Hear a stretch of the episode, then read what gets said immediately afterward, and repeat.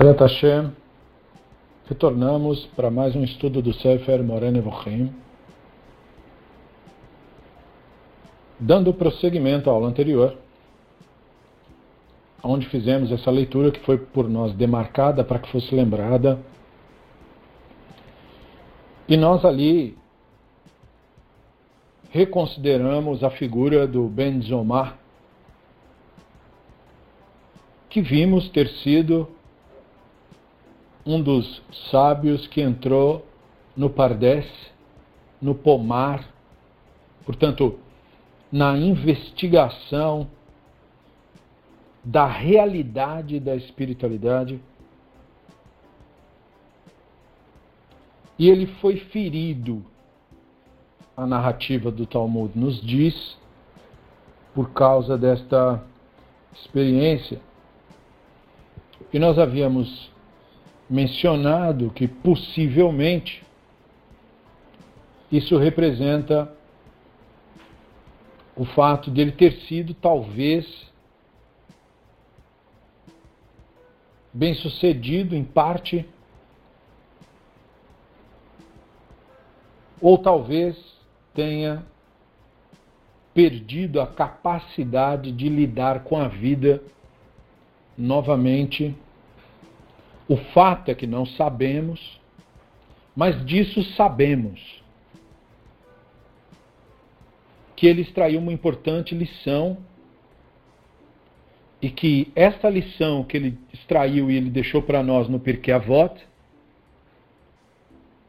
contradiz diretamente as premissas que o misticismo usa para explorar a credulidade das pessoas. Então ele nos lembrou que sábio não é quem conhece segredos e mistérios. Sábio é quem aprende de todo Adão. Ele nos diz que poderoso não é uma pessoa que tem poderes sobrenaturais. Poderosa é uma pessoa que subjuga o seu Yetzer Hará. Ele também nos falou que rico não é quem acumula muitas coisas tem muito dinheiro e bens. Rico é quem se alegra com o que tem. E ele nos disse que honrado não é quem conhece os mistérios da Kabbalah. Honrado é quem honra os outros. Então esses conceitos são fundamentais porque eles contradizem diretamente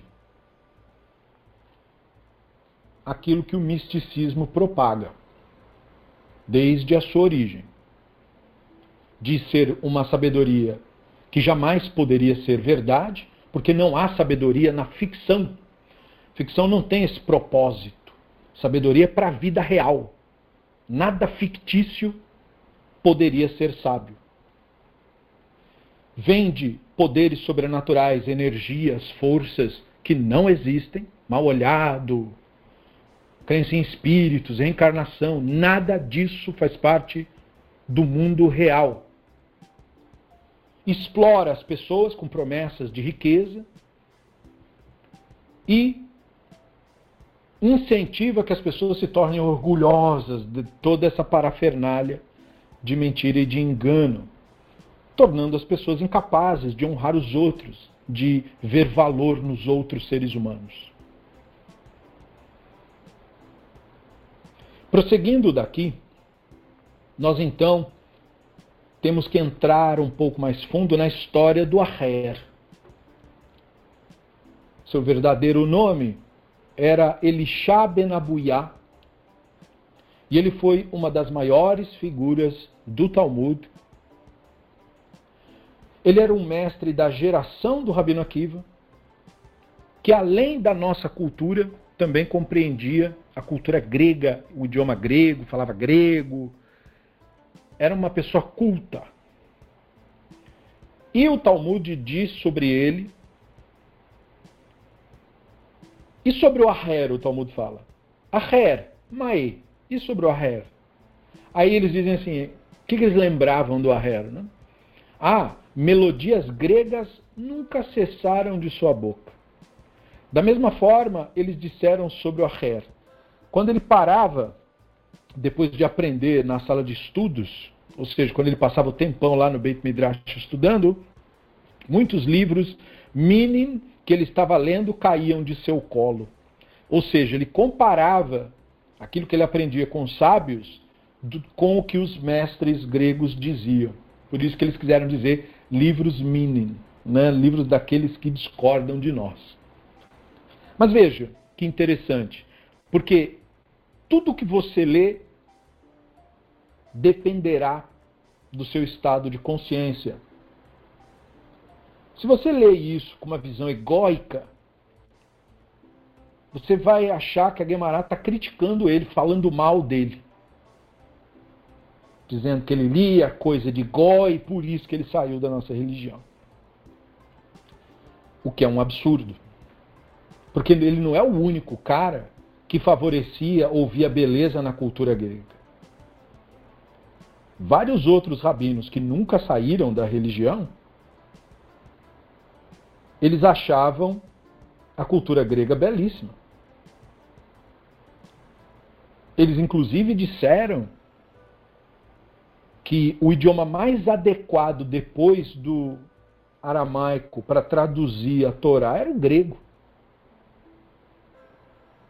Então, se esse verso é isolado e representado por uma pessoa preconceituosa e egóica, ele vai vender para você a ideia de que os rabinos eram contra a cultura grega, que é uma coisa de grego.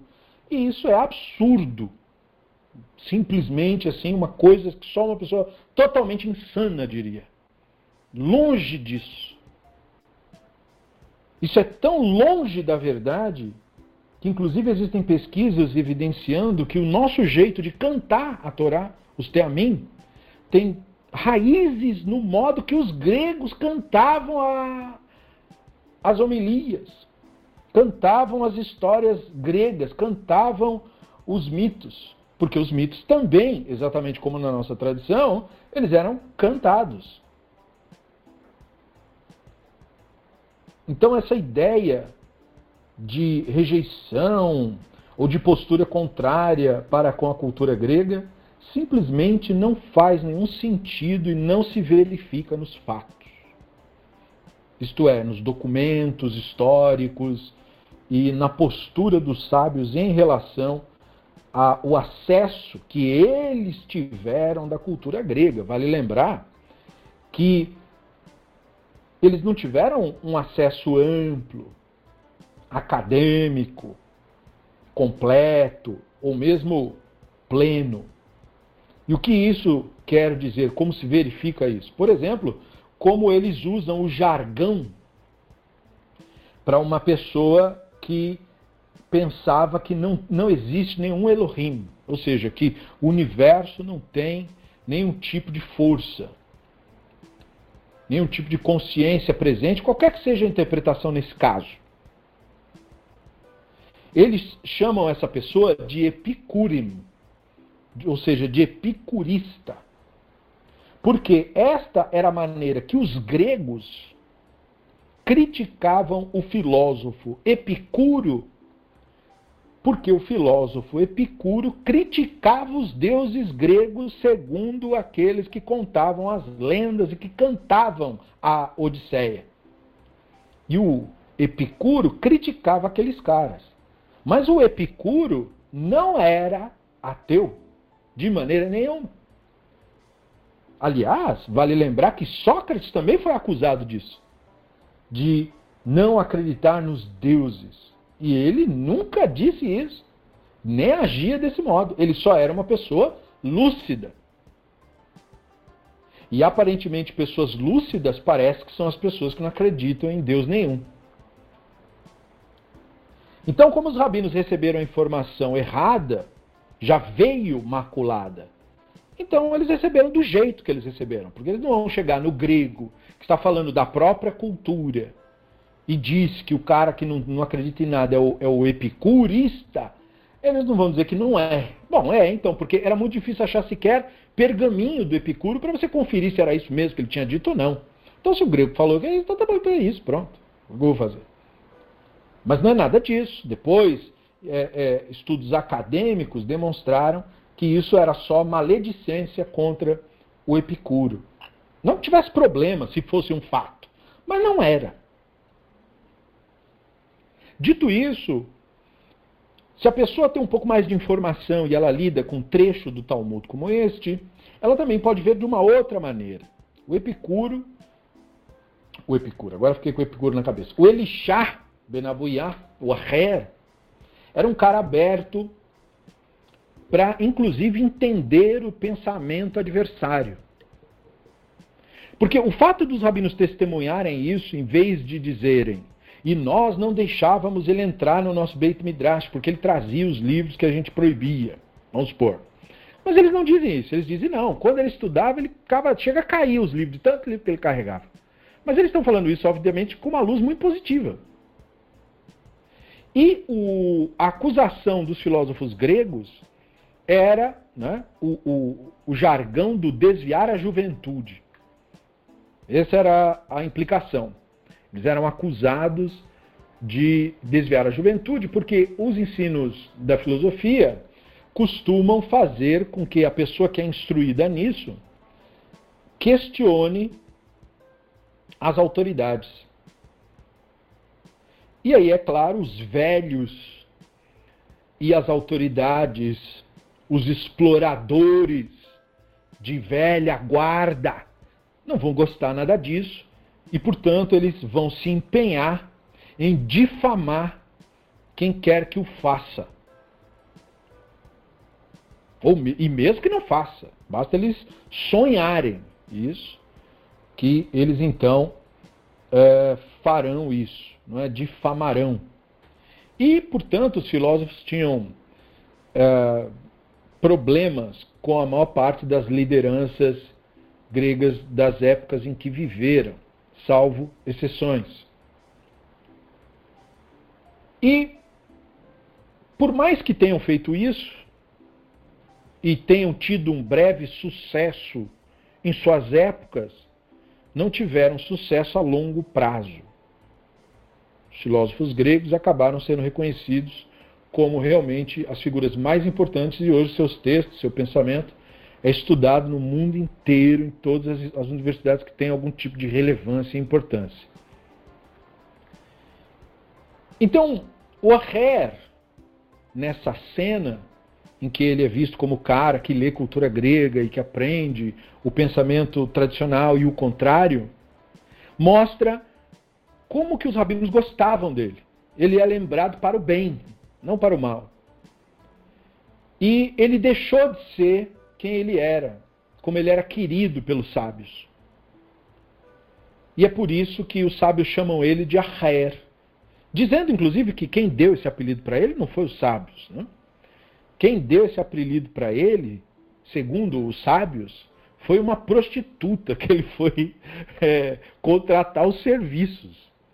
E ela teria dito para ele, mas você não é Elisha Benabuyá, ou seja, você não é o, o, o rabino que a gente sempre vê aqui e vai ali na estudar. E aí ele falou para ela não. Ou seja, porque ele tinha saído, né? Aí ela falou: "Ah, então você é outro". E aí pegou esse apelido, o outro. Então, de alguma maneira, isso se tornou público, até porque o Aher não estava nem aí. E aí ele passou a ser chamado, veja que interessante, eh, se fosse uma questão de ser o adversário ideológico, podiam dar um apelido que xingasse ele, que diminuísse ele. Não, disseram, não. É que não é ele, é outro. Então ele passou a ser o outro. Né? Isso é uma gentileza da parte dos sábios que é muito rara de você encontrar nesta geração, por exemplo. E também eles nunca dizem que o Aher abandonou a Torá, negou o divino, tornou-se maldito. Eles não usam nenhuma dessas expressões. Eles simplesmente dizem que ele cortou os brotos. Ele cortou as raízes. Ou seja, estava nascendo o negócio. Ele ia ter contato eventualmente com a espiritualidade real, mas aí ele foi lá e cortou. Ele estava indo, tinha que ter um pouco mais de paciência, mas ele não teve a paciência. Ele cortou antes de estar tá, de tá firme a plantinha. Estava lá, ele não teve a paciência. Então a Guemará tinha falado que ele cortou essas mudas, esses brotos, e é isso que fez dele um min, que é a expressão que os sábios usam para aquele que discorda é, rigidamente dos conceitos tradicionais. Porque min não é só uma pessoa que discorda, os rabinos discordam o tempo todo uns dos outros. Né? Mas uh, o min, especificamente, é o irremediavelmente teimoso. Ele, ele, ele é difícil, ele, não adianta, o argumento não serve, ele está num estado de negação. Esse estado de negação torna a pessoa um min, min. E, e daí esta, esta expressão ter um sentido um pouquinho. Nós usamos essa expressão do nosso idioma, né? Heresia. Porque essa palavra, embora ela tenha o seu peso por causa da religião católica, ela só quer dizer opinião, né? Uma pessoa que tem uma heresia, tem uma opinião que não é a opinião que pode ter, segundo o cristianismo. E agora essa questão da pessoa ter feito uma escolha, de ter uma opinião, de ter uma heresis, ter feito essa escolha, né? que também é uma tradução aí do termo grego, escolha. E o min uh, tem uma relação aí etimológica, de novo, da cultura grega. Né? E o verso de Kohelet foi aplicado a ele, o Talmud diz, não permita que suas palavras, suas, notem bem, o tornem culpado.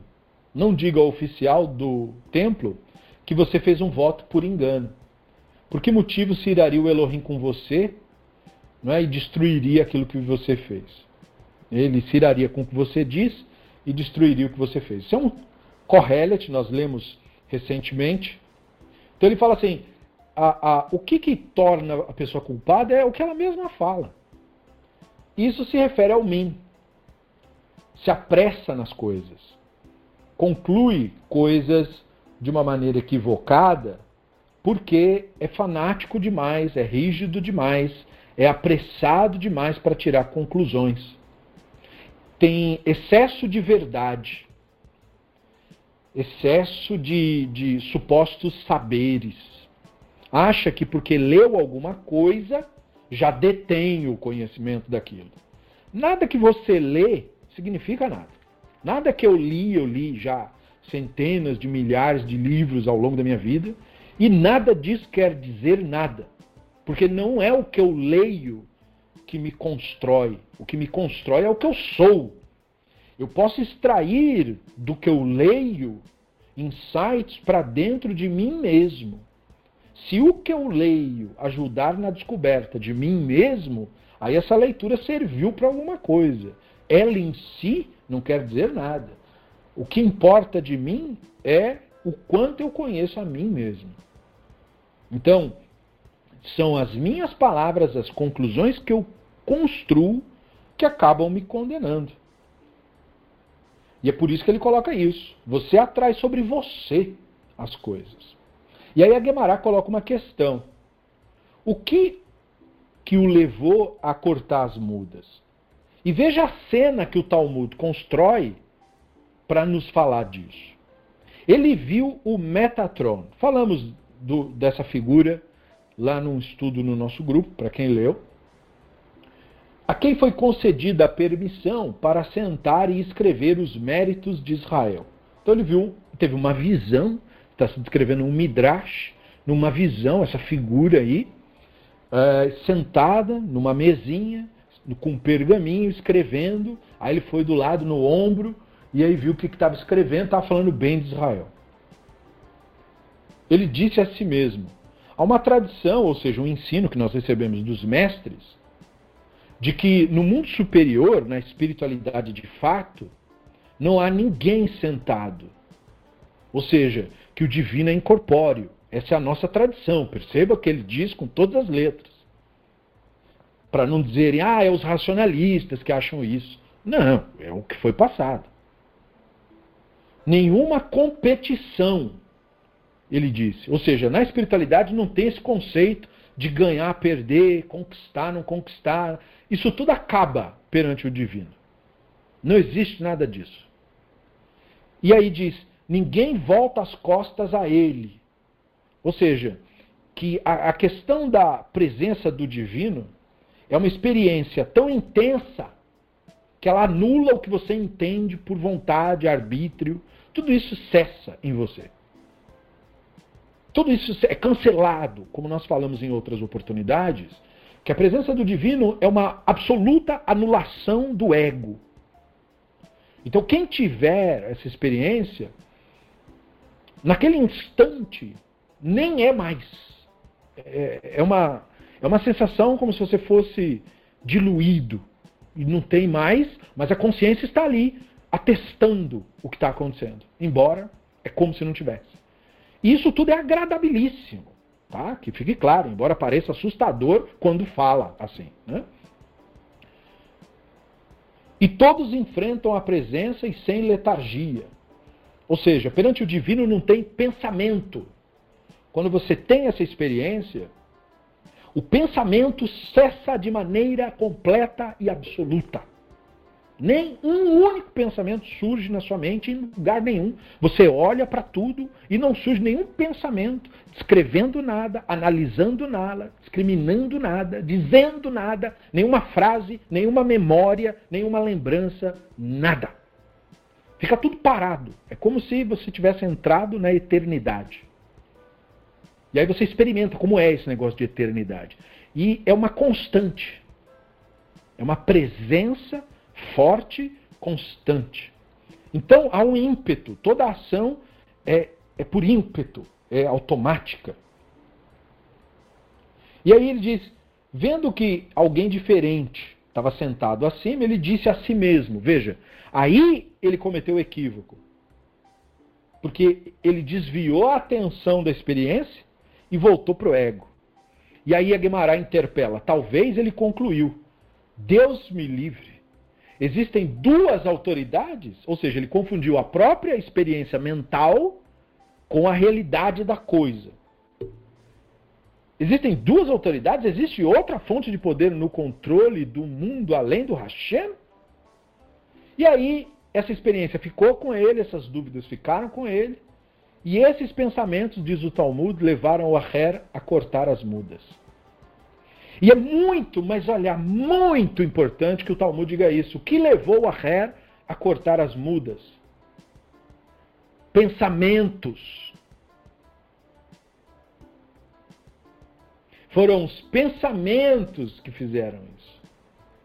O que nos distancia da realidade da divindade?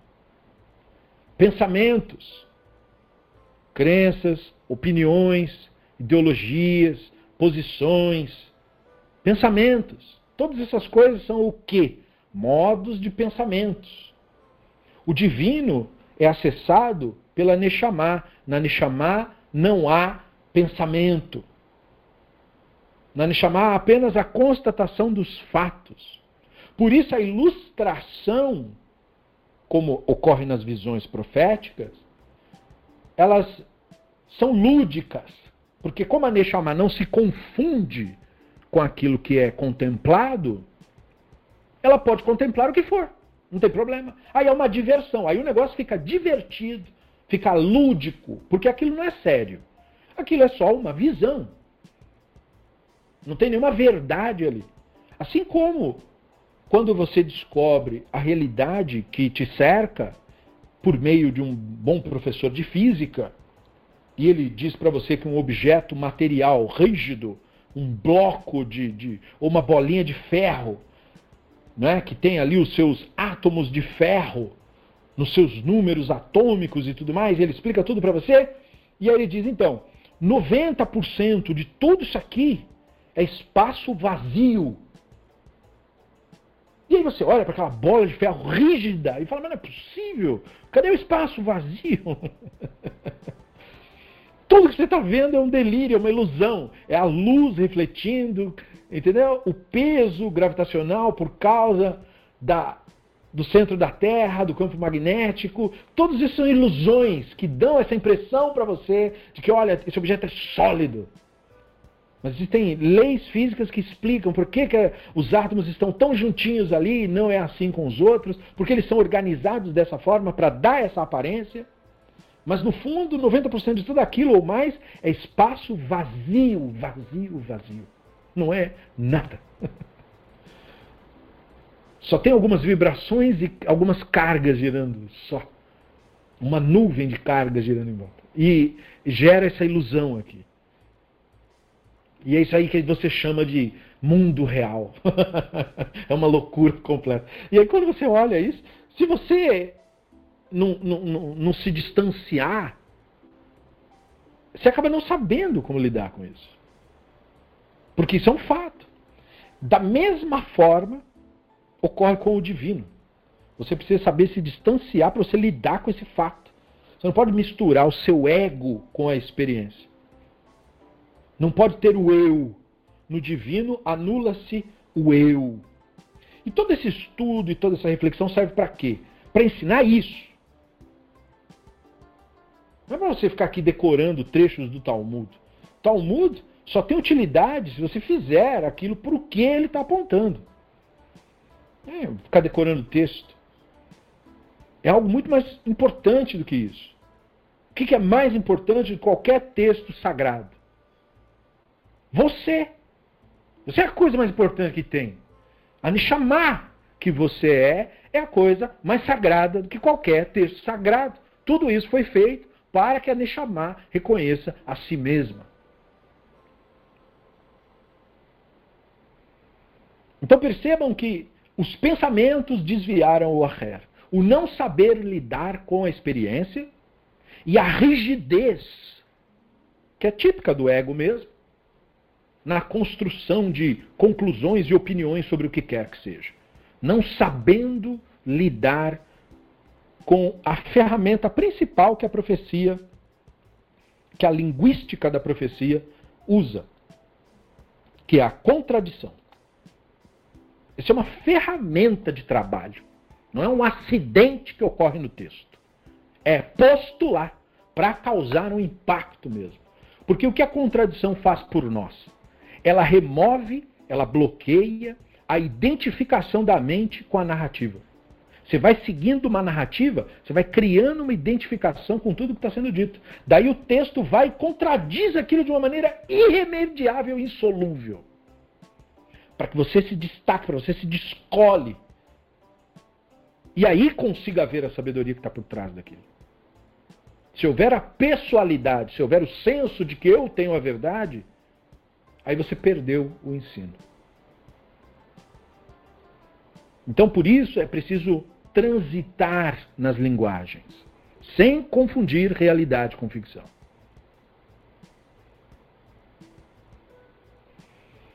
A causa do abandono do Aher é variada, claro.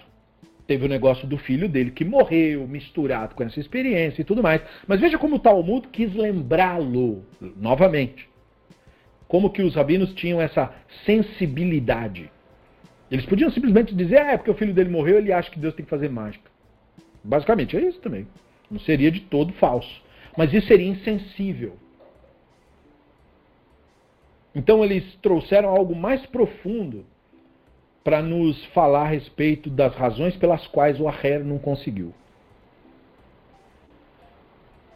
Então, o tema mais famoso é compreendido no contexto das terríveis perseguições romanas, que nunca podemos esquecer período do Rabino Akiva, período dos psicopatas romanos, matando pessoas a, por razões espúrias e tudo mais.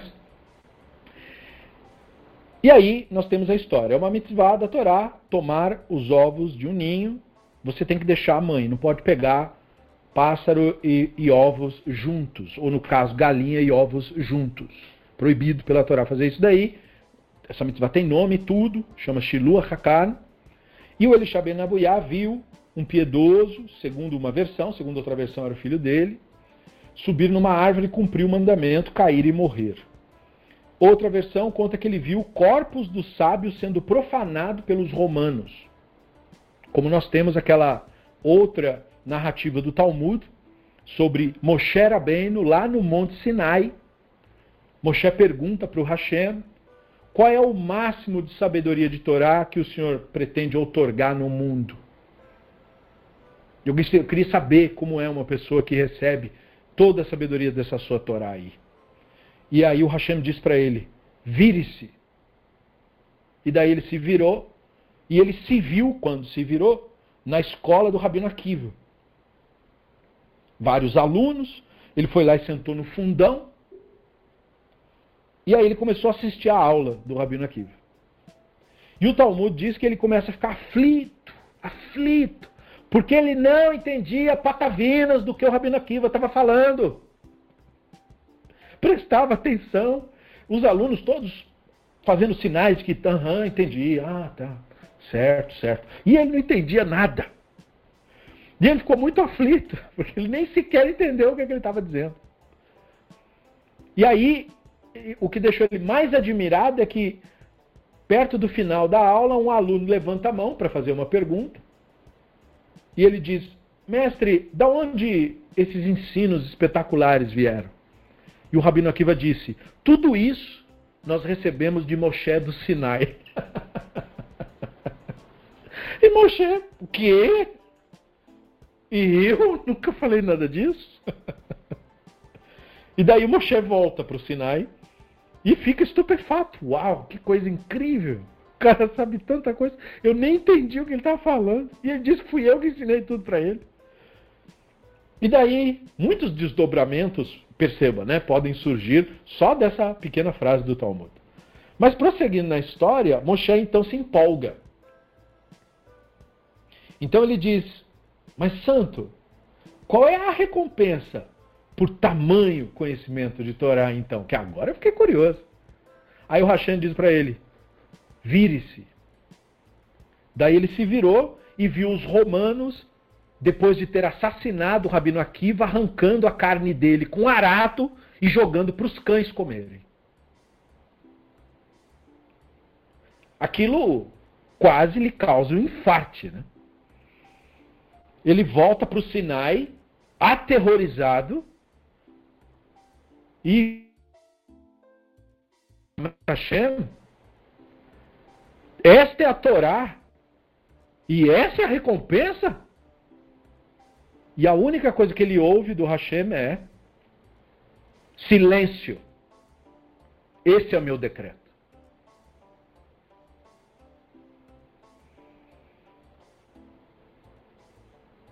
Então, é mostrado essa narrativa no Talmud para mostrar o choque que mesmo um grande profeta teria nesse contraste com a nossa idealização das coisas e a realidade delas. Então a Ré se deparou ou com isso, ou com a tragédia familiar. E nos dois exemplos, a crença no divino como força mágica é absoluta e irremediavelmente contradita. Perceba que o próprio Moshe entendeu isso. Uau, mas essa é a Torá e essa é a recompensa? Quer dizer, eu estou aqui achando que você era um poder que estava aí, né? Tocando terror e tudo aí. Não é nada do que eu estou pensando então. E o Hashem não diz nem que sim, nem que não, nem que nada. Hashem de silêncio. Porque você só compreende isso, a espiritualidade real, através do silêncio. E o que, que Moshe viu afinal? Moshe viu o mundo real nu e cru, como dizem. E Hashem então aponta para o mundo real não para nenhuma invenção do ser humano, que diz: Esse é o meu decreto. Meu decreto não é nada que você acredita, tem nada que ver com as suas imaginações. O mundo de verdade é meu decreto. E no mundo de verdade, é para aquilo lá que você tem que estar preparado. Por que, que o Rabino Akiva foi assassinado pelos romanos? Porque os romanos haviam proibido o estudo de Torá passível de pena capital. E o Rabi Akiva, de propósito, estudava Torá em público. E as pessoas diziam para ele: Mas você vai fazer isso, você vai morrer. Você não ouviu que os romanos estão dizendo para não fazer isso, que eles vão matar? Essa gente é psicopata, é perversa. E ele falou: Não me importa. Minha vida não significa nada. Vou continuar fazendo o que sempre fiz. Não importa. E se agora é que eu tenho que morrer, então eu morrerei feliz. E quando ele aguardava sua pena, conta-se que ele estava com outro sábio. E entre outro sábio estava chorando. O medo da morte é natural. Embora ele seja derivado do Yetzer Hará em nós, porque a Neshama nada tem. E o Rabino Akiva estava absolutamente sereno. E ele pergunta para o outro rabino, por que, que você está chorando tanto? Ele falou, porque eu não sei pelo que eu estou sendo condenado. E o Rabino Akiva falou para ele, mas nunca teve nenhuma vez que você estava na sua casa, no conforto da sua casa, e um pobre pediu alguma coisa para você na sua casa, e você falou para ele assim: espera um pouquinho para eu terminar de jantar. Ou não teve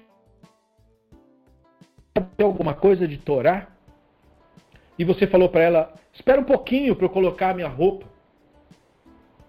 E aí o outro sábio parou, refletiu e disse: É, mestre, você me consolou. Porque ele falou: o Hashem trata com muito rigor quem está mais próximo dele.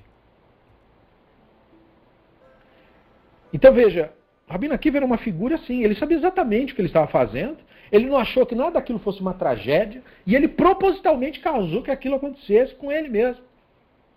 Ele poderia muito bem ter evitado, ou ter dado aula escondido, ou ter ido para outra cidade, enfim, N soluções. Exatamente como Sócrates na Grécia podia ter fugido, os amigos falaram: não, Sócrates, a gente vai mudar a pena não para morte, mas para exílio, não, a gente vai pegar. Ele falou: não, não, não precisa fazer nada, não.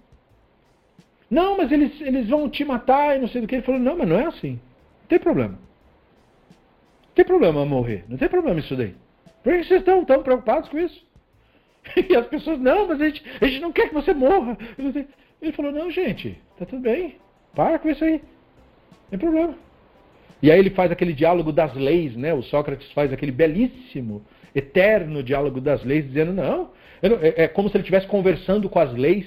Aí as leis dizem para o Sócrates, é assim, Sócrates? Né? Ele fala assim, se eu fugir, as leis vão me dizer, ah, é assim que funciona, Sócrates?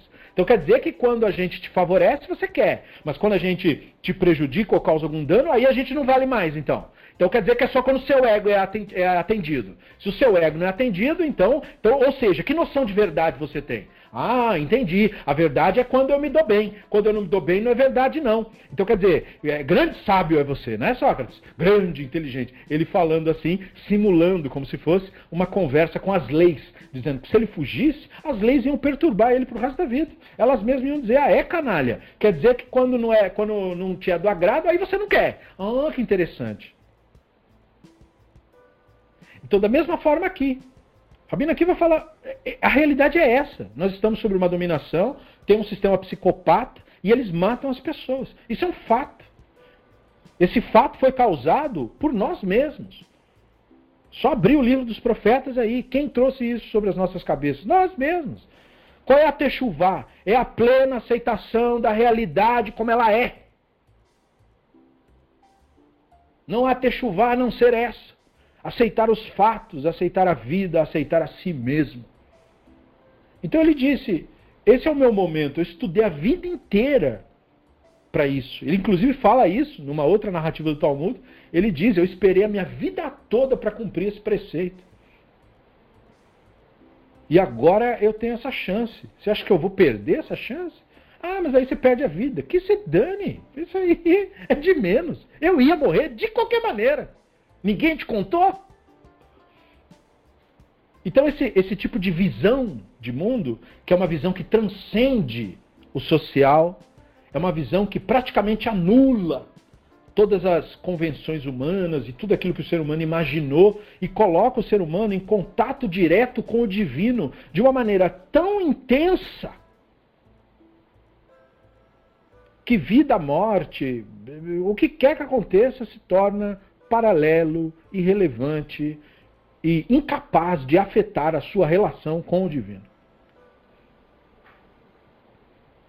E aí, mais um trecho do Talmud, no Tratado de Hagiga, 15a, diz: Aher fez outra pergunta ao Rabino Meir, novamente, depois que ele se extraviou. Qual é o sentido do que está escrito? Ouro e vidro não podem igualar, nem será a sua troca vasos de ouro fino, que é um texto de Iov 28, 17. Se estivesse referindo ao louvor e à honra da Torá, deveria tê-lo comparado apenas ao ouro, não ao vidro. Ele disse a ele: Isso se refere às palavras da Torá, que são tão difíceis de adquirir quanto vasos dourados e vasos de ouro fino, mas são tão fáceis de perder como vasos de vidro. O Aher disse a ele: O Rabino Akiva, seu professor, não disse isso. Ou seja, você está errando, você está lembrando errado o ensino. Ele ensinou o seguinte: assim como vasos de ouro e vasos de vidro têm um remédio mesmo quando se quebram, porque dá para consertar um vaso de vidro quebrado e um de ouro também pois podem ser derretidos e transformados em novos vasos nos dois casos.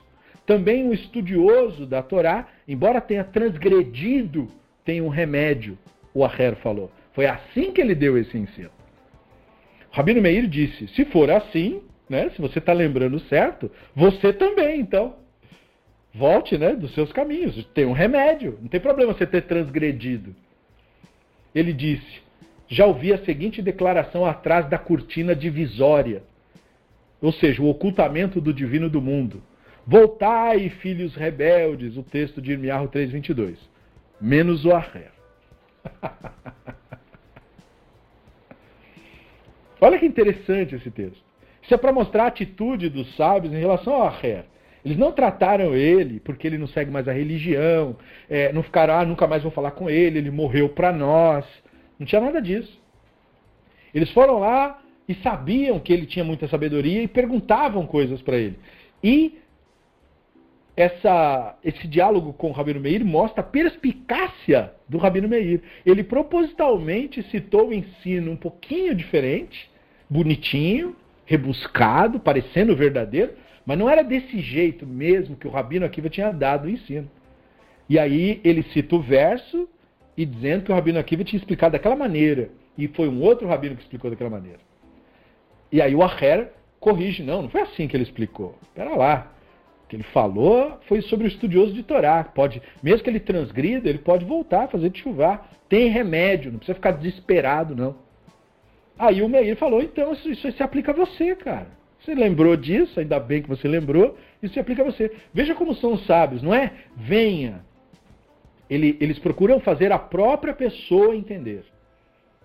A própria pessoa entender. Não é ir lá xingar o Aher porque ele não segue mais a religião. Não é dizer que o divino vai punir ele. Percebam, a postura dos rabinos tem elegância sutileza em muitos momentos. Mas o Aher fala, não, mas olha, eu tô, ele estava ainda no delírio, porque ele dizia que tinha ouvido o divino, né? E o divino, ele achava, ou seja, o sentimento de culpa dele mesmo, estava né, acrescentando uma frase no texto do Irmiarro, no texto do Irmiarro, que constantemente era recitado para ele: Voltem, filhos rebeldes, que essa é a vontade do Hashem. Ele, o Aher, a própria mente dele dizia: menos eu. Esse verso se aplica a todas as pessoas, menos eu. É isso que o ego faz em cada um de nós. É isso que o Yetzer Hará faz conosco. Todas as bênçãos, as pessoas são dignas, os outros são dignos. Eu não sou. Todas as belezas do mundo é para todas as pessoas, menos para mim. Por isso nós fizemos a reflexão que fizemos no nosso grupo hoje, para que fosse enfatizado isso, para que nós pudéssemos pensar um pouco nessa nessa postura que nós trazemos, carregamos desde a infância e ela é uma característica que, por estar há tanto tempo habitando a nossa mente, nós confundimos com nós mesmos. Eu penso assim, nós dizemos. E não é verdade. Isso é o Yetzer Hará em nós. É a mente identificada com uma específica narrativa que provavelmente foi internalizada na infância, quando você nem sabia o que é que você estava fazendo no mundo. Essa narrativa foi é, é, tornada parte da sua psique, você carrega isso confundindo como se isso tivesse alguma coisa que ver contigo. E não tem, não teve. E descobrir isso é libertador, porque então é um pouco mais, é um passo a mais para a descoberta de si mesmo. Então, a Her, o que impedia ele não era, veja, ele tinha sabedoria, tinha livro, tinha tudo de memória, ele corrigia a memória do outro de tanta coisa que ele lembrava. Mas por que não, não tinha serventia?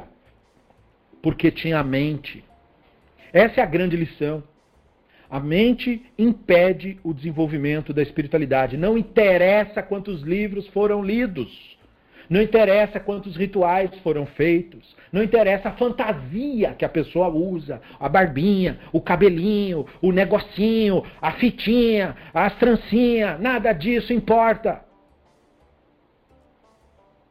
A única coisa que importa é a Neshama, é você de fato. É só isso que importa. E todas essas coisas servem para alegrar a Neshama.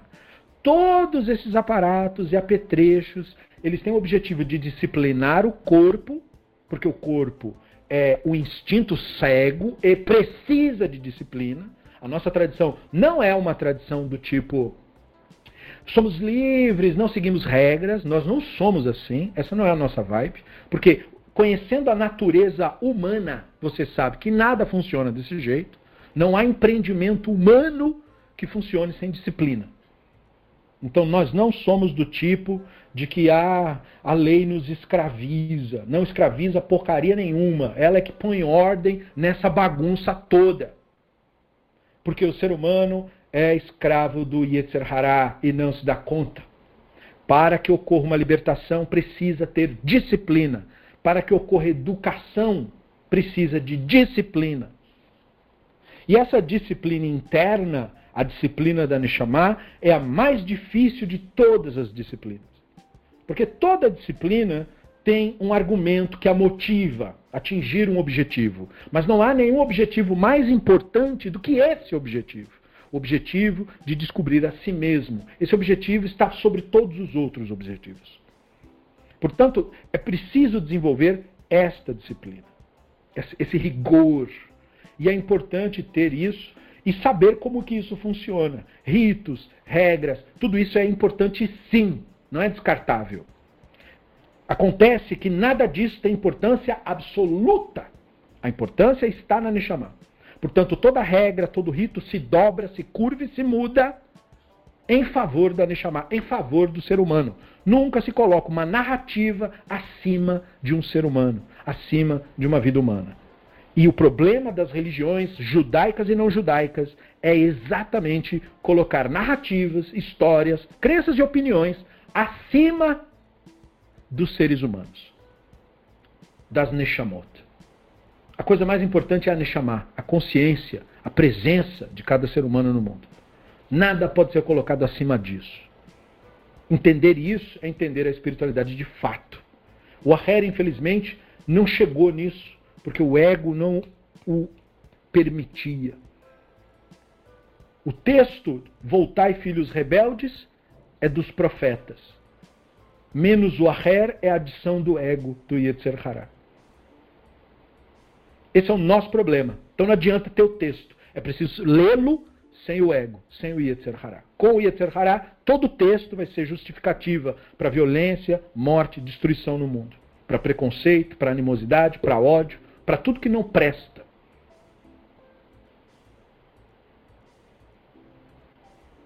Os sábios então lamentaram o falecimento do Aher.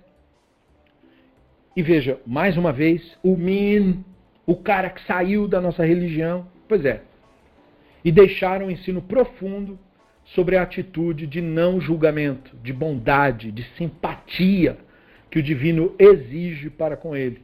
Então veja como a Gemara conta isso. É fabuloso.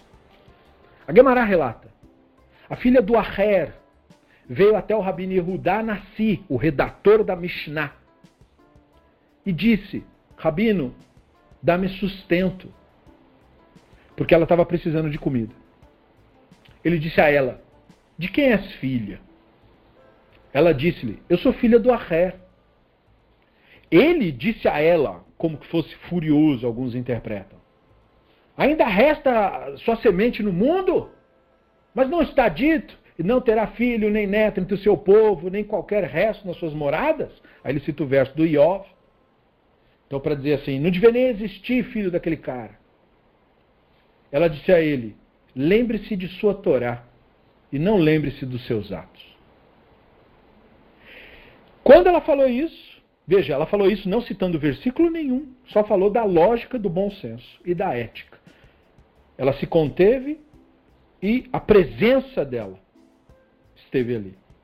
E aí a Guimarães diz: imediatamente fogo desceu e lambeu o banco do Rabino Yehudá assim, tipo bem do ladinho assim, só para você ficar esperto, sabe como é? Só uma chamuscada de leve. O Rabino Yehudá Nassi chorou, claro, né? chorou na mesma hora e disse: Bom, se o divino protege a honra daqueles que trataram a Torá com desprezo, né? é assim que consideram que o Aher fez, quanto mais ele faria por aqueles que tratam com honra, né? é, é, tem um quê de bom humor e ao mesmo tempo mostra muito da ótica dos sábios do Talmud, do judaísmo tradicional, né? não dessa loucura que vemos hoje, mas do judaísmo que é de fato tradicional, a lucidez dos sábios. Né? Ela era descendente desse cara, então os donativos recolhidos na comunidade, ajuda para sustentar os sábios, se estendia para suas famílias. E ele, o Aher, como ele parou de, de, de, participar de tudo aquilo, ele não recebia mais ajuda dos mestres. Né? Ele eh, nem colaborava e nem recebia nenhum tipo de colaboração. E aí é, as mulheres, naquele período, tinham todos esses problemas sociais. Né? E aí ela vai lá e pede ajuda na sua própria comunidade, no seu grupo, na sua família. É muito importante entender quem o Talmud coloca como cometendo o equívoco, o líder de todos, o Rabino Yehudá Nassi, o cara que é o autor da Mishnah. Sabe, podia pôr qualquer rabino nessa história, mas não, tem que ser o chefe. E aí ele reage mal, cheio de religião, citando o versículo de Cora e tudo, mostrando que o ego pode usar versículos bíblicos para fazer maldades. Esse é o Yetzer Hará e que o Eterhará pode acometer até o grande fulano de tal. Hoje em dia, um texto desse jamais seria publicado. Porque vamos dizer, não pode falar mal do nosso glorioso. Mas o Talmud não presta culto para ser humano nenhum. E essa lição, infelizmente, foi perdida com o advento do misticismo. Mas saiba como ela está nos textos fundamentais. E ela deu uma resposta honrosa e digna. O que nós temos que lembrar da pessoa são as suas boas ações, a sua Torá. Todo mundo comete equívocos, mas não são os equívocos que nos definem, mas a nossa senda no caminho que a gente quer seguir. Mesmo os erros que o Aher cometeu, ele achou que estava certo na doideira dele. Infelizmente, a insanidade faz isso. Mas ela falou, mesmo que tudo que ele tenha feito tenha mesmo consequências, Poxa, vocês vão agora se tornar como os idólatras? E nem dando tempo da mente agir no Rabino Yehudá Nassi, o Talmud conta essa epifania, o fogo que desce é um símbolo da ira divina, né? revelação do Sinai, ou seja, o fogo desceu por quem? Por ela, pela memória do Aher e pela filha dele, não foi pelo Rabino Yehudá Nassi.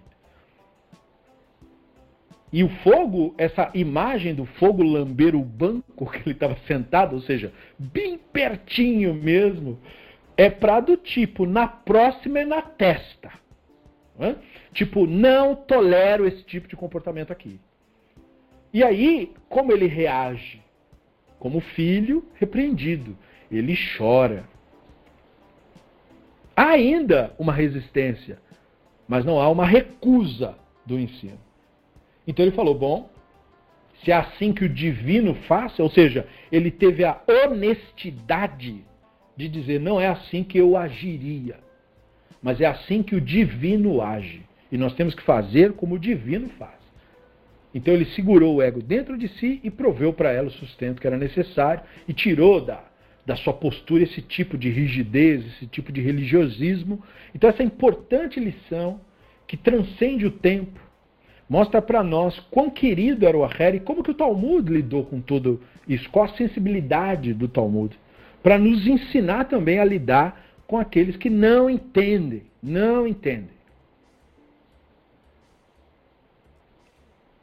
Como o Rambam usava esses textos? O Rambam compara os limites do intelecto com as limitações físicas. Tal qual não podemos ver os detalhes daquilo que estiver muito distante, como falamos, não podemos compreender coisas para além do nosso limite. E, e, nós temos que ter essa clareza. Nós temos um probleminha de achar que porque eu escutei uma coisa eu já entendi. Você só realmente entendeu aquilo que se tornou em você experiência. O que você entendeu não é o que você lembra. O que você entendeu é o que você vive de fato. Então, se você fizer uma investigação honesta de si mesmo, você perceberá que da grande gama, do grande volume de informações que você já recebeu na vida, você entendeu muito pouco. Nós entendemos muito pouco do enorme volume. Porque nós podemos saber disso sem falsa modéstia. Porque só faz parte de nós, quanto conhecimento, aquilo que é vivido por nós de fato. E aí, quando nós lembramos de tudo que lemos, nós sabemos que aquilo não é vivido por nós. Tem muita coisa que ainda é desejada, relida e relida. A gente caça um jeito, procura aprender alguma técnica, alguma maneira de tornar aquilo nós mesmos, porque só assim haverá aprendizado. Não há outro aprendizado a não ser esse. Ler livros não torna ninguém sábio. Sábio é quem internaliza o saber de uma maneira tal que o vive. E esse processo depende da maturidade e depende de tirar o Yetzer Hará da frente, tirar o ego da frente. O Rabino Akiva é considerado em autoestima, portanto, não porque ele tivesse mais compreensão que os outros sábios, soubesse mais livros, tivesse, ele sabia o que todo mundo sabia. Ele decorou direitinho tudo que tinha para decorar, mas ele decorou o que disseram para ele decorar. Ele não ele repetiu as traduções, sabia de memória. É isso daí. Seria como uma pessoa pegar o Urash, ler o Urash e decorar o Urash. Ok, parabéns. Desnecessário, porque tem um computador hoje para fazer isso, tem livro, está escrito, não precisa ninguém ficar memorizando nada. Mas bonitinho, tá bom. Parabéns. Mas é, é, isso é o mesmo que dizer que matemático é quem decora tabuada. Não é isso, né? Você pode até decorar tabuada mesmo, bonitinho, até facilita a sua vida aí e tal. Mas não é isso que é ser um matemático. Da mesma forma, ser um sábio, estudar e, e, e absorver o conhecimento não é saber recitar livro. Isso aí é de menos. Ele conhecia a limitação do seu saber. Ele tinha maturidade.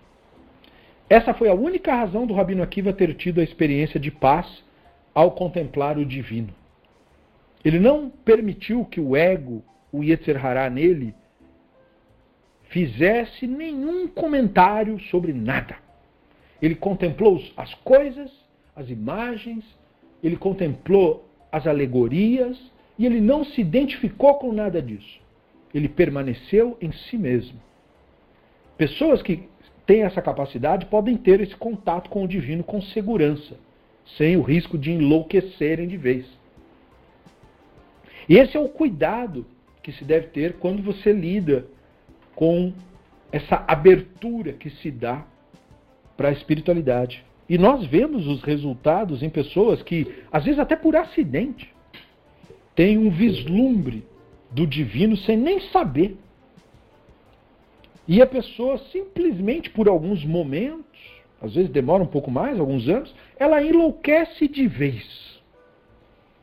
Ela não, não, não consegue mais viver no, no, sistema social que os seres humanos estabeleceram. É esta a definição de loucura que eu estou utilizando. A incapacidade de estar socialmente interagindo. Ela se torna como um animal do campo, não consegue mais nada. E, e aí, em detrimento de, suas, de todas as suas necessidades, não cuida de mais nada, nem do comer, nem do beber, nem das necessidades fisiológicas, nem de nada, nem da higiene, nem de nada, de nada. Destrói tudo. É como se. E, e tudo isso, muitas vezes, apesar de gerar certos desconfortos, quando isso passa e a pessoa recobra a sanidade, ela consegue extrair grandes lições disso, é transformada para o resto de sua existência.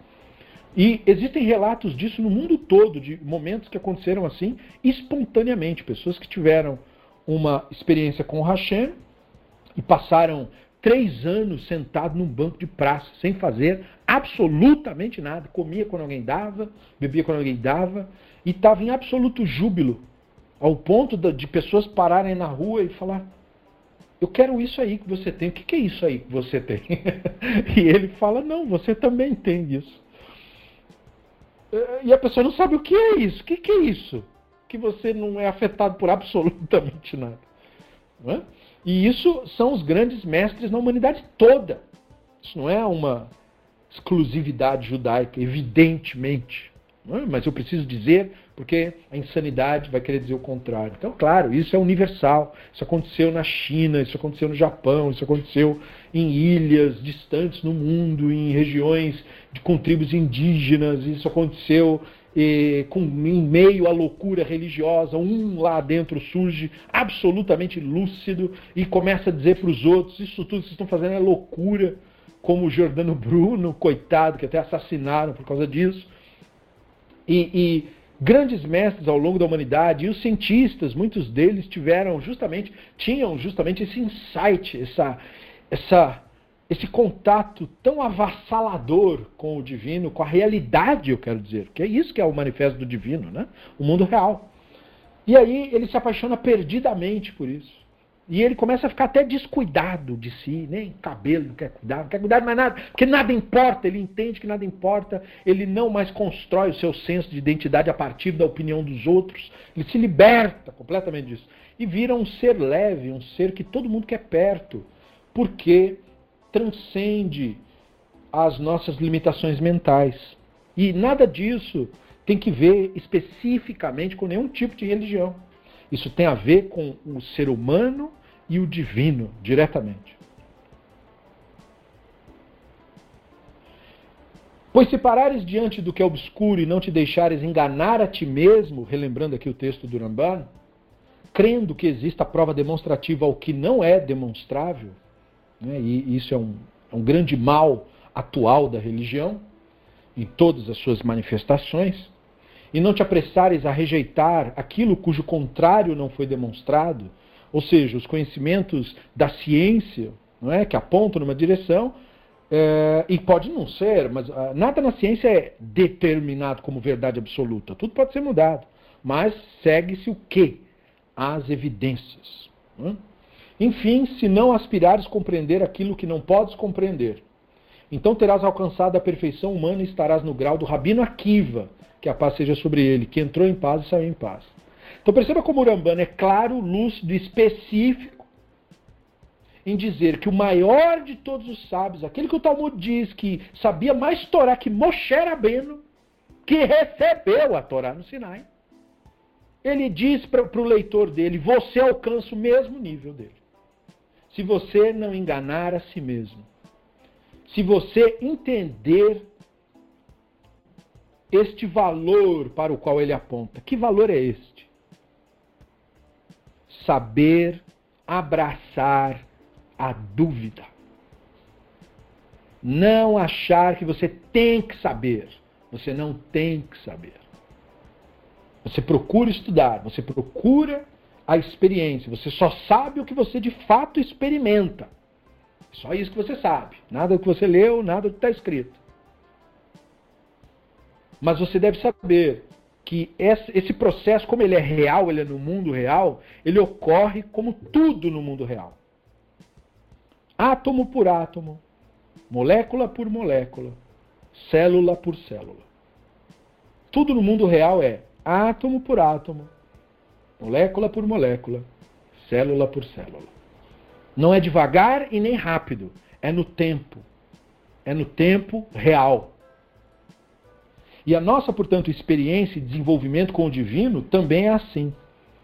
Nunca vai acontecer no futuro. Nunca aconteceu no passado. Acontece agora mesmo, constantemente. E nós bloqueamos isso. Daí essa sensação de, ah, não consigo. Não tem conseguir nada.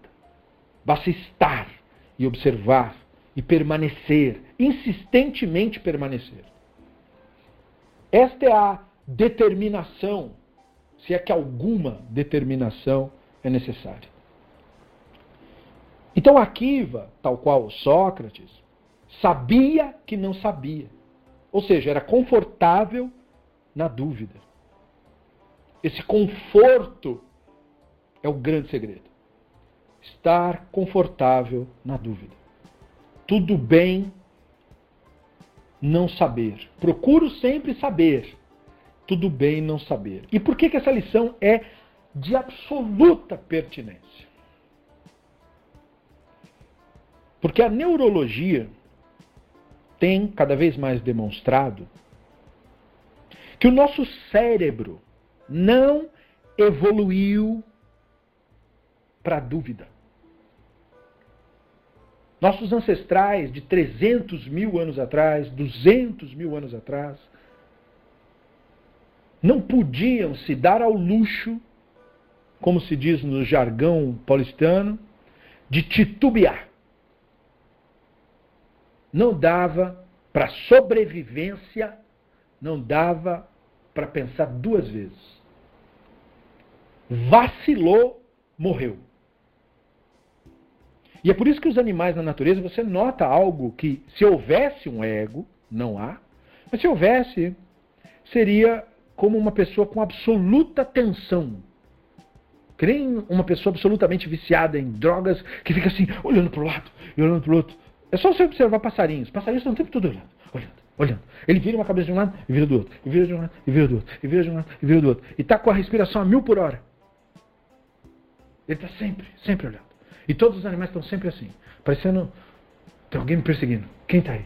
E você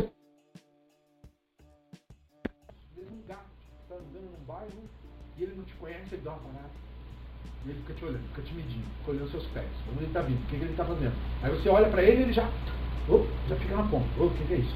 E daí você passa a mão na cabeça e pum, dispara, sai correndo. O que é isso? Esse é um sistema que os mamíferos, que nós somos parte, desenvolveram para sobreviver. Mesmo os animais que estão no conforto dos lares, como os cães,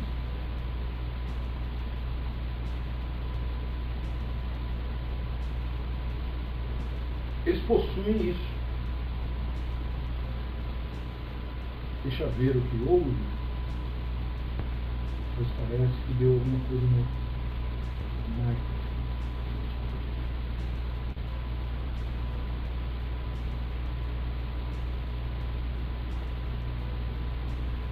Sem som?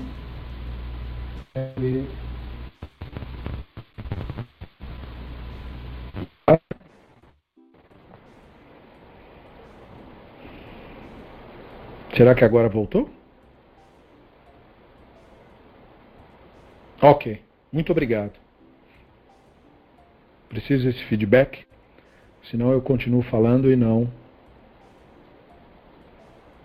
Beceder, Todarabá. Então, Akiva, tal qual Sócrates, sabia que não sabia. Mas tal qual Sócrates usava pergunta como meio de aprendizado. Portanto, a lição é: tudo deve ser questionado. Veja que questionar não quer dizer duvidar de nada. Não é esse o ponto. É claro que não se deve acreditar em nada para o que não há evidências. Ou seja, motivo para se acreditar. Porque não se acredita, não se deve acreditar em fantasmas. Porque não há evidências de que fantasmas existam. Todas as que tentaram prover são frutos do charlatanismo mais vergonhoso. O dia que trouxerem ou descobrirem evidências de fato, a ideia será totalmente aceita.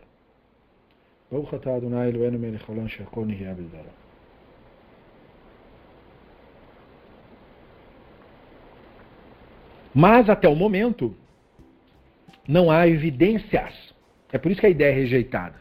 Não é porque ela não é bonitinha. E não é porque não seria legal. Um monte de coisa da ficção seria legal. Seria legal que existisse varinhas mágicas. Que eu pudesse ir aí numa floresta, pegar uma raiz de árvore aí e ter poderes com a varinha. Seria maravilhoso. Imagina a utilidade disso. Infelizmente, isso não existe. Seria bom se tivessem mandrágoras. Já pensou? Se arranca a raiz da terra, ela começa a gritar. Ah! Seria divertidíssimo. Mas as mandrágoras reais não fazem nada disso. Infelizmente.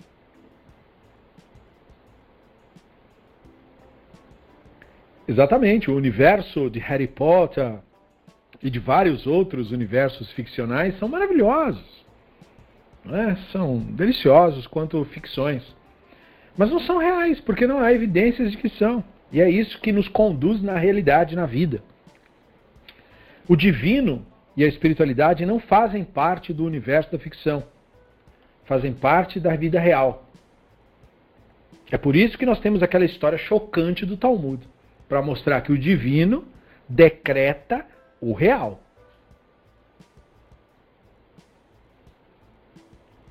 Então essa maturidade foi que levou o Rabino Akiva a esse mais elevado grau de perfeição, portanto alcançável por toda pessoa. Kafir, um dos comentaristas do Ramban, cita a questão da discussão entre o conceito de que o universo tem origem versus o conceito de que o universo seria eterno, uma das temáticas do guia, como o melhor exemplo desta maturidade epistemológica. Não ir além do possível é não tentar acreditar em nada, não tentar se convencer de nada, não imaginar nada, não acreditar nos pensamentos, naquilo é, aquilo que não é conhecido não deve ser crido. Simples assim. Não se deve acreditar em coisas fictícias. É um dever moral não acreditar em coisas fictícias. O que é desconhecido deve permanecer conhecido, desconhecido até que seja de fato conhecido. Não se deve mentir saber o que não se sabe. Então, toda essa baboseira da religião, de promessas pós-morte e toda essa loucura, isso é que macula a verdadeira espiritualidade, a relação do ser humano com o divino. Simplesmente porque é mentira. A pessoa está mentindo descaradamente, falando do que não sabe. E, e aí, portanto, há um rompimento com a espiritualidade. A espiritualidade não tem nenhuma relação com mentira nenhuma. Não pode ter relação com isso. Na linguagem do século XII, o conhecimento cessava na esfera da lua, Uramban costumava dizer. Portanto, em Aristóteles, não era possível demonstrar nada factual sobre o universo, não tinha como ele saber a origem. Então, ele não falou sobre isso, pois não era sua percepção. Uramban deseja que nós, que deixemos a porta da dúvida sempre aberta, pois os conhecimentos científicos podem anular crenças incorretas da nossa parte e proporcionar a nós vislumbres e aprendizados inéditos. Aonde está a, a, a grande beleza da realidade? É que ela sempre tem coisas novas. Novos conhecimentos. É infinito saber do universo, do mundo real. A imaginação parece também infinita. Mas a imaginação, ela traz tudo do mundo real. Todo monstro, ficção ou ideia que você jamais tenha ouvido falar surgiu das impressões cerebrais de pessoas observando a natureza. Todo mito de crenças em seres mágicos veio de confusões que as pessoas fizeram com ossos, uh, por exemplo, de seres pré-históricos que encontraram e acharam que eram os monstros da mitologia. Imagina uma pessoa achando um triceratops. Né? Ela olha aquele, aquela cabeçona com três chifres e um bico de pássaro. Ela vai achar que aquilo ali. O que, que era aquilo? Uma galinha gigante chifruda? O que, que é isso? Ah, aí vai vir o velho xamã e vai mentir, saber sobre o que não sabe e vai dizer que era o Deus fulano de tal. Então, nós temos que entender isso e colocar essas histórias aonde elas pertencem, no campo da ficção, no campo dos mitos, porque lá são seguros, não afetam o nosso aprendizado, não afetam a nossa relação com aquilo que mais importa, que é o mundo real. Então, o Rambam deseja que a gente cultive essa capacidade de ter os pés no chão, como mencionado no capítulo anterior, o Rambam faz declarações propositalmente contraditórias para fechar as portas da percepção a não autorizados. Porque quando a pessoa eh, acompanha o ensino do Rambam e vê uma contradição, o ego entra na frente e aí diz: Ah, tá vendo? Não é. é, é. Exatamente, aquilo ali é porque ele não é autorizado mesmo, ele não sabe lidar com isso. Então fica assim: ele vai ficar moendo esse osso aí, dá um osso para ele, ele fica moendo isso daí, tá bom. A humildade real é uma destas aparentes contradições. É você saber lidar com isso. Pois a atitude contrária a esta humildade real é a imaturidade, exemplificada pelo Aher. O problema do Aher é o problema de todos nós. Imaturidade. E aí o Ramban diz, porém, se aspirares uma percepção que está além da tua faculdade perceptiva, ou se te apressares a negar as coisas cujos contrários não foram comprovados demonstrativamente, ou que são possíveis, mesmo eh, sendo uma possibilidade mais afastada, tu te juntarás a Elishau Acher. E não somente deixarás de ser perfeito, como te tornarás o mais imperfeito. Então ocorrerá que te aumentarão as imaginações e inclinações às imperfeições. Então note como o Ramban destaca o mais imperfeito. Ele trouxe o mais perfeito, que era o Rabino Akiva, o que está absolutamente confortável com o não saber, e o mais imperfeito como aquele que é acometido de imaginações, que segue a mente para onde a mente vai. Esse é o insano completo. Por qual motivo? Falha em observar os limites epistemológicos, ou seja, a falha em observar em nós mesmos qual é nosso real conhecimento. Ah, mas eu li tal livro. Não quer dizer nada. Mas o que você vive traduz o que você leu? Essa é, esse, é assim que eu sei se o saber está ou não está. Eu posso ler um livro que passa um determinado saber que eu rejeito. Como eu sei que eu rejeito? Não porque eu digo não para o livro, e sim porque eu não vivo aquilo que o livro está apontando. Essa é a questão. Eu não faço aquilo ali, não faz parte de mim. Então, o que realmente faz parte de mim é o que eu realmente sei, é o que eu realmente sou. Então, essa inversão de valores, colocando a crença e a opinião acima das evidências e dos fatos, são esses, essas falhas. Imaginação acima da razão. Resultado para o Aher não foi apenas é, uma falha intelectual, ele cometeu uma falha moral, porque é nosso dever a lucidez. Nós só temos esse dever no mundo. Nós só temos essa postura. Esse é o resumo de todas as mitzvot.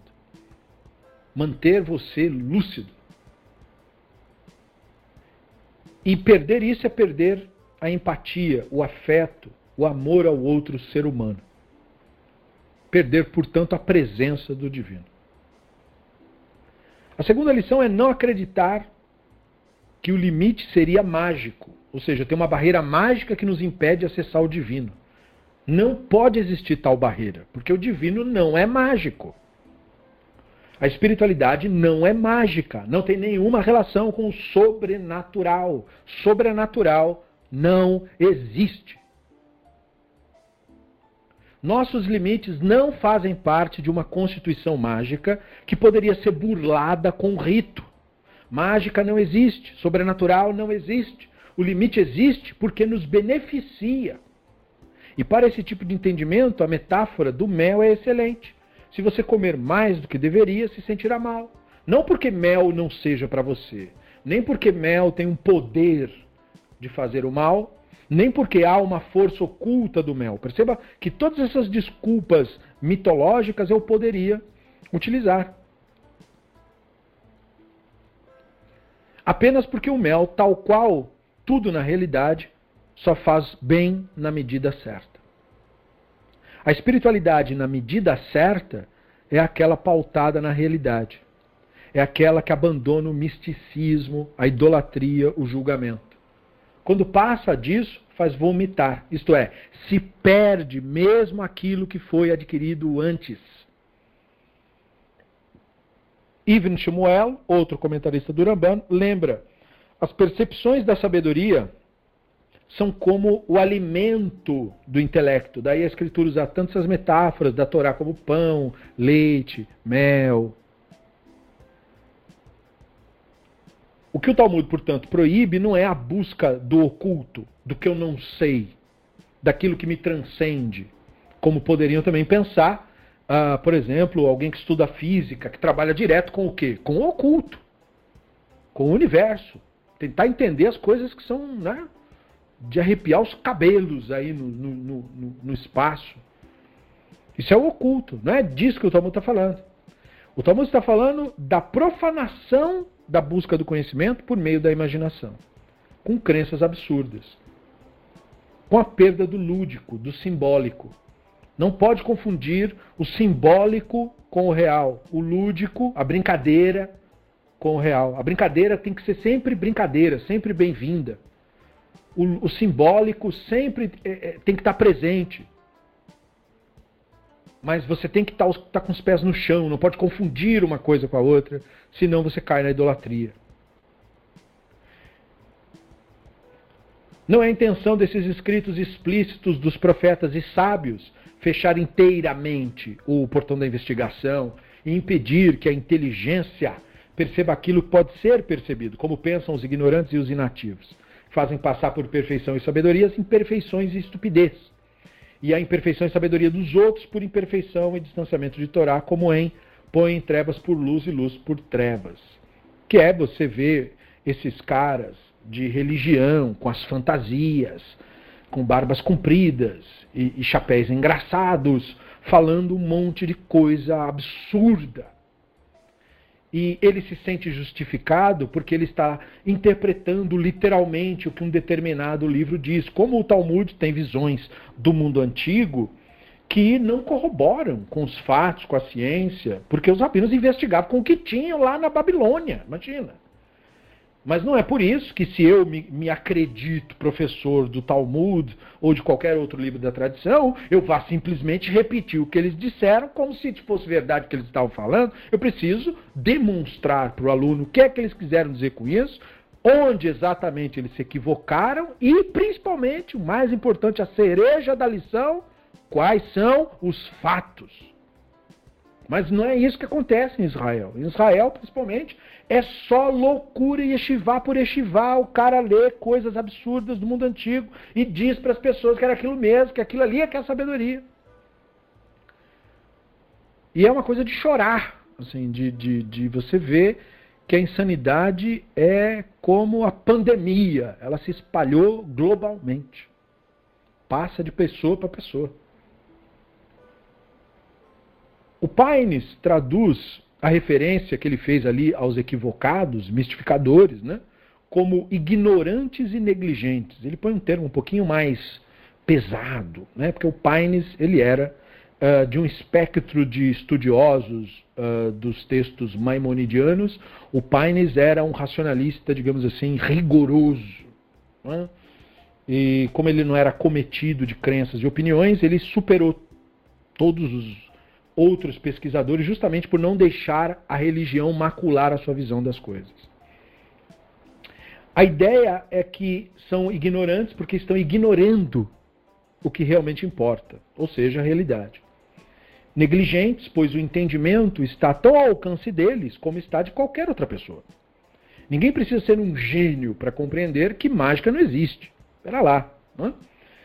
Não é preciso ser um gênio para entender que o Deus mágico imaginado pelas pessoas, o déspota, o psicopata celestial, é uma ficção. É uma ficção.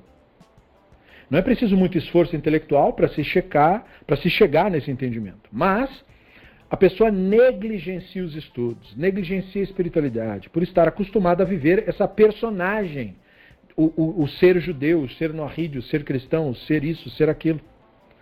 O personagem, eu sou judeu, é usado para explorar os outros, para diminuir os outros, para estar certo, fazer os outros errado. Ou seja, comportamentos que inflam o ego e aumentam a identificação da pessoa com o Yetzer Hará. O desejo pela dominação do outro, pela exploração do outro, pela aquisição do outro, fazem todos parte da mesma manifestação do Yetzer Hará em todos nós. Isso nada tem a ver com a espiritualidade. Essa é a grande distinção que temos que fazer no momento em que estamos estudando. Por fim, Urambana enfatiza que nem mesmo nós estamos lidando com este tema na devida profundidade. Por que não? Porque você não lida com esse tema na devida profundidade lendo. Você lida com esse tema na devida profundidade vivendo ele. Quando o estudo acaba, é que você começa a espiritualidade daquilo que nós estamos fazendo. Nós também não somos donos de verdade alguma. Afinal de contas, o Guia dos Perplexos é um sistema para compreensão da linguagem profética, da dificílima linguagem profética. Mas a linguagem profética não é compreendida textualmente, apenas por meio da experiência. Você não entende um profeta se você não tiver a experiência que ele teve. Não adianta ler mil vezes o que ele escreveu. o que ele está descrevendo para você ali é a experiência tida. Cabe a você compreender isso Portanto, tirar o ego da frente, olhar aquilo a partir da Neshama, contemplar aquilo no seu silêncio, no seu espaço interior, para que você tenha a experiência. Então, não é algo para você colocar no currículo e dizer que tem. Ah, eu li tal livro. Acreditar no Guia dos Perplexos também não significa nada. Ninguém acredita no Guia dos Perplexos. Quem disser isso não entendeu nada. Não é nada para acreditar. É justamente quem estudou o Guia dos Perplexos para de acreditar em qualquer coisa. Porque não tem que acreditar em nada. O divino não tem nenhuma relação com isso. Você começa a se relacionar com o divino na realidade. Você confia na vida. É isso que é ter emunar. Confiar no divino é confiar na vida. Confiar no real. Então, na frase, não critique certas expressões que foram ditas a respeito da inteligência nesse capítulo e em outros pois a intenção é orientar o leitor é, sobre o assunto em questão e não aprofundar a essência verdadeira da inteligência. Para detalhes disso foram dedicados outros capítulos. O Friedlander comenta: as percepções intelectuais aqui são chamadas de Nahalot Bahomer, isto é, ligados ou conectados com a matéria, dado que a mente é ligada ao corpo humano e é como se fosse residente nele, metaforicamente as ideias do intelecto são consideradas pelo Uramban como independentes do corpo, porque o Uramban não sabia da neurologia, nem das afetações uh, químicas nos neurônios e como que o cérebro produz pensamentos. Ele não sabia disso, então ele achava que era uma coisa independente. Mas ele não fala aqui do intelecto no sentido estrito da filosofia.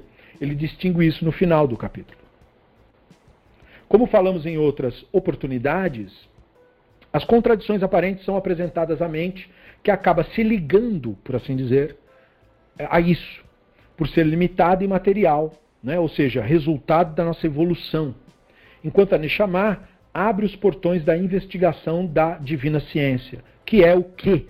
A nossa contemplação do divino diretamente na realidade. É deste modo que o portão não é fechado. A contradição abundante da escritura do Talmud é uma ferramenta educacional é uma didática. Os ensinos iniciais conduzem o aluno no caminho, afastando-o cada vez mais do ego, da mente, do Yetzirah. Ele precisa, por isso, ter humildade verdadeira, pois será provocado por meio das contradições, a desapegar-se das crenças e opiniões que montou antes, para começar a experimentar a realidade, não por meio da sua mentalidade, mas por meio da consciência que somos. A pessoa vai aprendendo a deixar de julgar, deixar de rotular, deixar de definir, deixar de determinar o bem e o mal. Vai abandonando pelo hábito o fruto proibido, vai purificando-se de seus efeitos ruins, a ânsia, o excesso de desejo, o quero, aquele impulso, aquela coisa que tem que satisfazer essa vontade, e não sei o que, essa loucura toda que faz com que o ser humano age de maneira insana, tudo isso vai morrendo na pessoa, aos poucos. A pessoa começa a sua subida quando há maturidade, se há maturidade. E é um processo dolorido, não tem a menor dúvida. Dói abandonar o ego, dói abandonar o Yetzer Hará. Dói de que jeito? Dói como dor de dente? Não. Dói como um parto. Dói como se você estivesse sendo rasgado no meio. Dói mesmo. Em muitos casos são anos de apego, então dói mesmo. Mas a paz imediata, a serenidade, a restauração do vigor no corpo, no intelecto, servem de sinal para a pessoa de que ela está naquilo que os profetas chamavam de o caminho. Se houver nela o eros, o desejo pelo divino, ou seja, se a Neshama conseguiu ser constatada por essa pessoa de uma maneira tal que ela consegue perceber essa inclinação, esse desejo, ela vai persistir, apesar de ser dolorida, ela insiste. Isso vai ser apelidado de determinação, coragem, mas ela mesma não vai apelidar nada. Vai ser uma coisa natural. Se não há desejo, a pessoa cede ao Yetzer Hará. É isso que faz com que você ceda ao Yetzer Hará. O seu desejo está em outra coisa, não está no divino. Então você vai seguir sempre o seu desejo. Não há ninguém que possa virar o seu desejo, só você pode fazer isso. Então, a pessoa viverá de modo intermitente, hora lúcida, hora insana, hora sofrendo, hora aliviada. Isso vai acontecer, é natural, isso não é sinal de fracasso nem de vitória. Isso é natural até que a maturidade chegue. Esse é o processo de maturidade. É o processo da transformação da lagarta. Se você observá-la, ela começa a se contorcer, e contorcer, parece que o negócio está doendo, está incomodando, e ela fica se contorcendo. Então esse é o nosso processo, de hora lúcido, hora insano, hora lúcido, hora insano. Por quê? Porque é está doendo. Você está se removendo, você está parindo, como se fosse. E no capítulo 21, para quem lembrar, o Urambá nos falou sobre os limites do intelecto também. Ali ele fala da, a respeito da experiência do Moshe. Então ele fala assim: quando digo oculto dele, quero dizer que esta percepção é oculta e inacessível por sua natureza. Inacessível à mente, oculta à mente, o Yetzer Hará. E quando a mente de um homem perfeito alcança o que é possível ser alcançado pela natureza, e ele solicita uma percepção além desta, sua percepção torna-se-á confusa ou mesmo será perdida. Em qual sentido? No mesmo sentido de você, por exemplo, se você fosse capaz de fazer uma modificação no seu olho para enxergar infravermelho. Se você pudesse modificar suas células, implantar células no seu olho, o que, que você conseguiria com isso? Talvez você conseguisse enxergar o infravermelho mesmo, mas aí você não ia mais enxergar a luz visível. Como será explicado adiante nesse tratado, a não ser que essa pessoa seja acompanhada de ajuda divina, isto é, da Nishamá, como em e te cobrirei com a minha mão até que eu tenha passado. Então a Neshama em nós é o nosso é a nossa trava de segurança para lidar com o divino. É extremamente perigoso lidar com o divino, como falamos, porque quando você tem real acesso a isso, você pode perder completamente a noção do mundo. A experiência com o divino, volta a dizer, é um trauma. Marca você para o resto da sua existência. Transforma você completamente de uma maneira irremediável. Não tem nem como voltar depois. Então é uma coisa que você precisa de um processo de segurança. E esse processo foi instalado, por assim dizer, em nós através da Neshama. Neshama é a trava de segurança que permite transitar nisso. Daí a necessidade de abdicar do ego, de você realmente aprender a observá-lo e permanecer, permanecer na presença, porque é assim que você tem o acesso com segurança. Porque você só vai ter experiência quando isso for seguro para você. Dentro desse processo do estudo. Sem falar daquelas experiências que ocorrem aleatoriamente. Porque isso ocorre no planeta todo, aleatoriamente. Porque o divino é como um, um, um, um geyser. Uma hora está tá lá normal, outra hora explode o negócio. E aí você toma um susto. O divino é assim no universo. É? Mas, quando nós estamos com um processo tradicional, estudando para alcançar isso com metodologia, com segurança, então agora você tem um resultado melhor. É como se você estivesse escalando uma montanha, mas com equipamentos adequados para fazer isso. O resultado impressionante, eternamente significativo, é o Sinai da revelação experimentada por Moshe. Sua humildade real não impediu de buscar o conhecimento além do intelecto humano. Ele não alcança o entendimento pleno, mas ele não é ferido pela experiência. Esta é a evidência da ausência de ego. A ausência do ego é importante porque nós temos experiência com o divino e isso não nos fere. Porque se tiver o Yetzer Hará, você dança. Dependendo do grau, é o que acontece com os filhos de Aharon. O Rambam não multiplica as distinções como faria um acadêmico.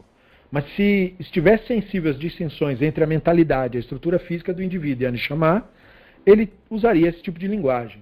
Na introdução do guia, ele nos disse: entre as coisas que existem no corpo, existem algumas que participam na divisão daquele corpo e são, portanto, acidentalmente divisíveis, como suas cores, e todas as outras forças que se espalham por meio de suas partes.